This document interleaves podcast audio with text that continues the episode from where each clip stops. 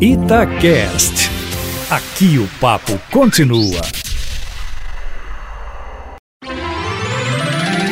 Seu dinheiro vale ouro.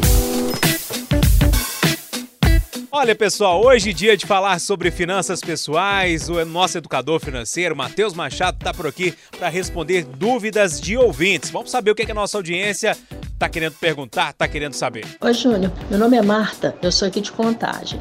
Eu consegui fazer um pezinho de meia, consegui juntar 15 mil, fiquei toda feliz, fui procurar fazer uma aplicação, porque me falaram mesmo que poupança não dava. Voltei para casa toda desanimada, que o gerente falou para mim que a aplicação boa é acima de 30 mil. Aí deixei na poupança mesmo. Ué, Matheus, pô, 15 mil é uma boa grana, né? Bom dia. Bom dia, Júnior. Bom dia, Marta. Eu queria mandar um bom dia pro seu gerente, viu, Marta? Ele tá de brincadeira.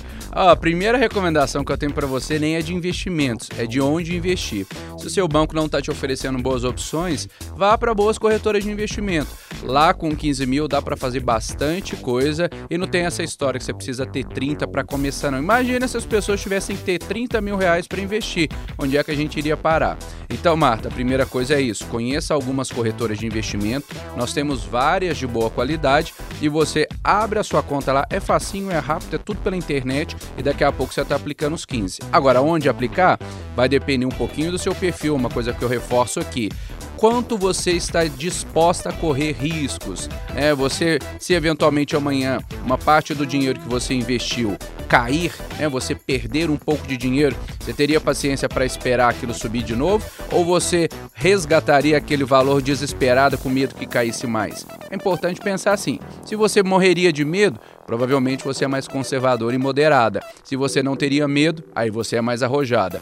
Comece pela renda fixa, é sempre uma recomendação. Se for mais conservadora, vá lá para os 80% em renda fixa. Se for menos, pode ir até lá para os 60%. E vou te recomendar, Marta, dependendo do seu objetivo, investir em alguns fundos que te deem dividendos, ou seja, que te paguem alguns valores todos os meses, como os fundos imobiliários. Nesse momento eles estão um pouco tímidos, mas a tendência da economia dá uma melhorada e aí sim esses fundos tendem a ficar bem interessantes. Ó, qualquer coisa me procura lá no Instagram que eu te ajudo. O pessoal te encontra no Mateus Finanças, é isso? Isso mesmo, pode mandar uma pergunta por lá, conversar comigo, que aí eu até dou uma direcionada para ajudar a galera. Bom dia e lembre-se, baixe o aplicativo da Vale Ouro para cuidar melhor do dinheiro.